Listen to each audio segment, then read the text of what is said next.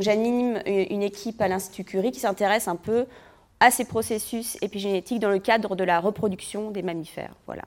Donc nos cellules euh, d'intérêt sont principalement euh, l'œuf, le spermatozoïde et l'embryon précoce. Comment est-ce que euh, l'embryon reçoit une information qui ne serait pas génétiquement codée, mais qui viendrait du père et de la mère? C'est ce qu'on va voir un petit peu aujourd'hui. Donc on va commencer très simplement, comme je vous l'ai dit, l'épigénétique dérive de la génétique, donc on va apprendre les bases. Hein. Comme vous le savez, les organismes dits multicellulaires, comme nous, l'homme, mais aussi comme les plantes, la vache, l'éléphant, on est formé de cellules qui sont toutes composées de la même manière, euh, un noyau, euh, un cytoplasme, et dans le noyau on retrouve ce qu'on appelle l'ADN, euh, ou encore les chromosomes, ou encore le génome, ou plus poétiquement on peut l'appeler aussi le, livre de la vie. Et donc toutes ces cellules ont exactement le même code génétique au sein d'un même individu. Donc ce code génétique, vous le savez, c'est cette molécule d'ADN qui est formée d'une double hélice et qui est elle-même formée en fait d'un ensemble de bases euh, simples qu'on appelle ATGC et qui forment des espèces de grandes phrases en fait qui codent euh, pour des gènes. Donc je l'ai dit, on commence très simplement, mais vous allez voir, ça va devenir un peu plus difficile après. Donc juste quelques dates historiques pour vous placer un peu dans le domaine des connaissances. Quand est-ce que l'ADN a vraiment été découvert? Donc la molécule d'ADN, c'est-à-dire l'acide désoxyribonucléique, a été découvert en 1944 aux États-Unis. Et puis en 1950, on a réalisé qu'elle était formée de ces quatre bases ATGC. Et puis en 1953, euh, euh, le prix Nobel euh, pour la découverte en fait de la structure de cette molécule d'ADN en double hélice par Watson et Crick, Rosalind Franklin, qui est souvent dans, dans l'ombre, et puis aussi un autre co-auteur pour ce, ce, prix Nobel. Donc le génome, l'ADN humain, c'est 3 milliards de ces répétitions ATGC, qui forment à peu près 2 mètres quand ils sont alignés en, parcours linéaire. Et ces bases sont réparties sur 23 chromosomes qu'on contient en paire chez l'humain et qui codent pour à peu près 21 000 gènes. Donc les gènes, c'est des fragments d'ADN qui correspondent à une phrase qui est composée d'un enchaînement spécifique de ces quatre lettres ATGC. Chaque gène a sa phrase propre, si vous voulez. Et ce gène, cette phrase, fournit le code pour produire une protéine spécifique. Donc on a à peu près 21 000 protéines qui sont produites à partir de ces 21 000 gènes. On va simplifier. Donc comment est-ce qu'on passe de l'ADN à la protéine? Très simplement, vous savez, dans le noyau, il y a cette molécule d'ADN, donc qui est le grand livre de la vie. Mais cette molécule d'ADN, en fait, elle est un peu inerte, puisqu'elle est euh, engoncée dans le, dans le noyau. Donc en fait, il y a une molécule qui est produite à partir de cet ADN qu'on appelle l'ARN messager, qui elle est labile, peut voyager, va aller en fait dans le cytoplasme, dans lequel elle va rencontrer en fait une machinerie qui va le lire et produire une protéine spécifique. Et donc ça, c'est vrai pour les 21 000 gènes dont j'ai parlé à, peu près tout à l'heure. Et les protéines, c'est ce qui assure la, fonction euh, notre survie en fait de la cellule, euh, qui assure la prolifération de la cellule, et puis les fonctions spécifiques de chaque cellule. Une cellule de foie va avoir des protéines spécifiques de sa fonction de foie, un neurone va avoir des protéines spécifiques de sa fonction de neurone. Donc quand en 2001 on a séquencé euh, le génome humain, on a pensé, ok, maintenant on a accès à toutes ces lettres, on va comprendre en fait le livre de la vie, on va comprendre tous les gènes, on va comprendre le secret de l'hérédité, et puis s'il y a des pathologies, on va avoir des mutations, on va pouvoir tout comprendre juste en ayant cette séquence linéaire d'ADN. Mais on s'est en fait très rendu, très vite compte en fait qu'il y avait quand même un mystère qui subsistait, il n'y avait pas une correspondance à 100% entre ce qu'on pouvait lire dans l'ADN et les phénotypes, c'est-à-dire le génotype et les phénotypes, c'est-à-dire l'expression des traits, la morphologie, les maladies. Et donc on s'est rendu compte qu'il manquait en fait quelque chose dans ce coffre-fort de la vie auquel on n'avait pas accès, une information manquante. Donc c'est ce qu'on va essayer d'appréhender ensemble. Qu'est-ce que cette information manquante qu'on ne peut pas avoir juste en lisant la molécule d'ADN Donc premier euh, euh, paradoxe, comme je l'ai dit, toutes les cellules de notre corps viennent d'une cellule originelle unique qu'on appelle le zygote, qui euh, correspond à la rencontre entre l'œuf et le spermatozoïde. Donc on hérite le matériel héréditaire de nos parents. Et cette unique cellule va former ensuite toutes les cellules de notre corps, qui ont une diversité de fonctions et pourtant elles ont toutes exactement le même code génétique. Donc on voit bien, on comprend bien intrinsèquement là qu'on ne peut pas juste lire ce code génétique et faire une diversité de, fonctions cellulaires. Donc avec un patrimoine génétique commun, on doit former toutes les cellules de notre corps. En effet, euh, il y a des cellules, il y a des gènes qu'on appelle des gènes de ménage, comme l'actine par exemple, qui vont être exprimé dans toutes les cellules, parce que n'importe quelle cellule en a besoin pour sa survie, pour sa fonction. Et puis après, on va avoir certains gènes qui vont être allumés dans certains types de cellules, mais éteints ici en rouge dans d'autres types de cellules. L'hémoglobine, c'est une fonction spécifique, une protéine spécifique des cellules du système sanguin, mais le neurone n'a rien à faire de l'hémoglobine, etc. etc. L'adrénaline, on la trouve dans les neurones et pas dans une cellule pancréatique. L'insuline spécifique du pancréas, on ne trouve pas ailleurs. Donc toutes les cellules ont leur disponibilité les mêmes gènes, mais vont décider d'en allumer ou d'en éteindre certains. Donc il y en a qui sont allumés par défaut dans toutes les cellules, et puis d'autres qui vont être allumés ou éteints suivant la fonction euh, de la cellule.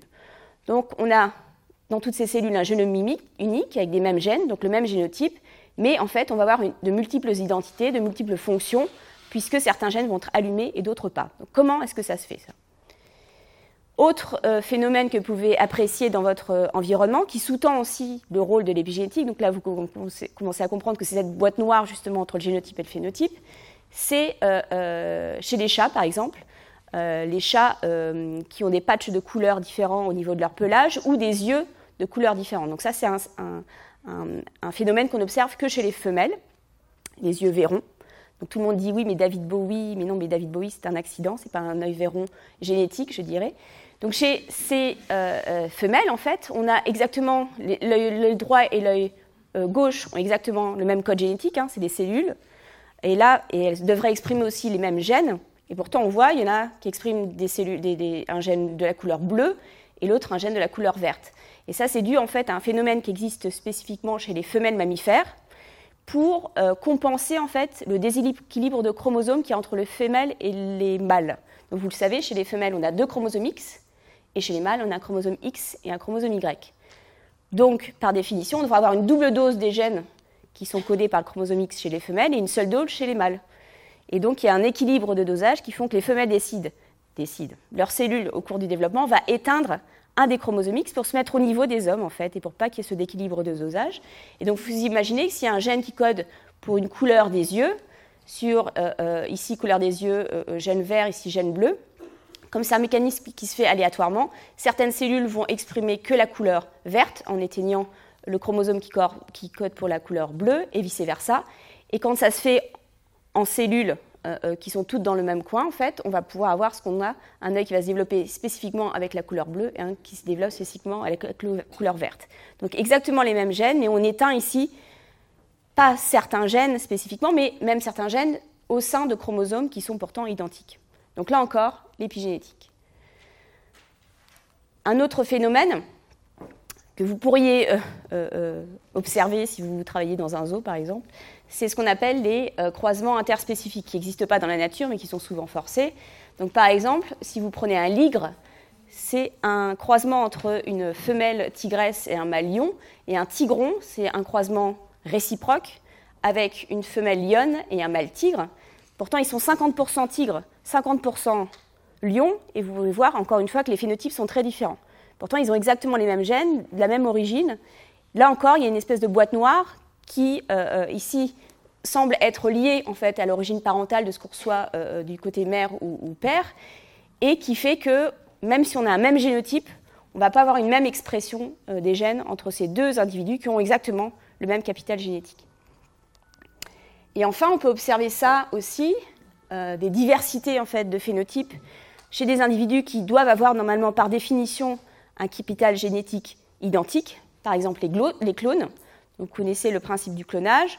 On prend une cellule de peau qu'on va ensuite forcer à faire un individu en entier. Donc le capital génétique est exactement le même que celui euh, du donneur. Et vous pouvez voir pourtant, ici c'est l'original, Rainbow, ici c'est Copycat, et vous pouvez voir que ce n'est pas exactement les mêmes profils en fait qui vont être exprimés. Pourtant, c'est exactement le même capital génétique. Ici, c'est deux souris aussi, qui, euh, viennent d'une souche en fait où il y a exactement les mêmes gènes, il n'y a pas du coup de diversité génétique, et pourtant on peut voir aussi des phénotypes très différents en fait, qui ne sont pas liés à des mutations, on le sait, ils ont exactement le même code génétique, mais aussi à des modifications épigénétiques différentes.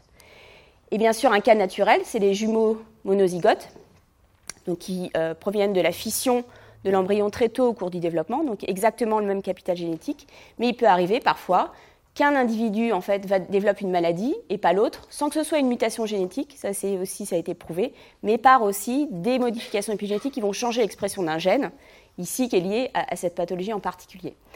Donc voilà tous ces exemples, c'est pour vous montrer qu'à partir d'un capital génétique identique, on peut avoir une diversité d'expression des protéines et donc des phénotypes. Et parfois, ça peut conduire à des maladies. Donc si on, représente ça dans un schéma simple, vous avez donc la génétique, ce qu'on a hérité en fait, les gènes de nos parents, ou ce qu'on appelle aussi le génotype, ce sont les caractères innés, et par-dessus vient s'ajouter un caractère acquis, dit épigénétique, qui en fait est façonné au cours du développement. On a la matière brute, qui est le matériel génétique. Au cours du développement, en fait, il y a une complexité qui vient s'ajouter, qui va faire que certains gènes vont être exprimés ou pas. Et c'est la combinaison de ces deux facteurs, innés, génétique, acquis, épigénétique, qui vont donner l'identité cellulaire et l'identité individuelle en général, donc les phénotypes. Donc ça, c'était en, introduction, en teaser si vous voulez. Donc on va voir un petit peu ce qu'on va aborder aujourd'hui. Quels sont les vecteurs de cette information épigénétique qui n'est pas codée dans l'ADN On va voir un petit peu euh, euh, historiquement comment est-ce que cette notion, comment est-ce que ce champ de recherche est apparu. Euh, on va parler des trois mamelles de l'épigénétique, donc vous, comprendrez un peu plus tard, stabilité, réversibilité. On parlera un petit peu plus en détail du cas des cellules souches pluripotentes, qui sont un cas en fait vraiment réel de comment on peut jouer avec les modifications épigénétiques et qui ont un intérêt euh, certain en thérapie. On parlera de plus généralement les enjeux de la recherche en épigénétique, pathologie et thérapie épigénétique, environnement épigénétique, et puis euh, pour la fin, si vous êtes sage, le épigénétique n'importe quoi. Donc l'ADN, vous l'avez compris, euh, en lui-même, c'est une information qui est euh, linéaire, ATGC, ATGC, une des répétitions. Mais en fait, ça, c'est comme on le représente, mais dans le noyau, en réalité, c'est pas une information qui est linéaire, c'est pas quelque chose qui est organisé en plan. En fait, je vous l'ai dit tout à l'heure, il y a 2 mètres d'ADN par cellule. Donc il faut pouvoir compacter cette longue, euh, ce long filament d'ADN dans une taille qui fait quelques microns en fait. Et donc pour ça,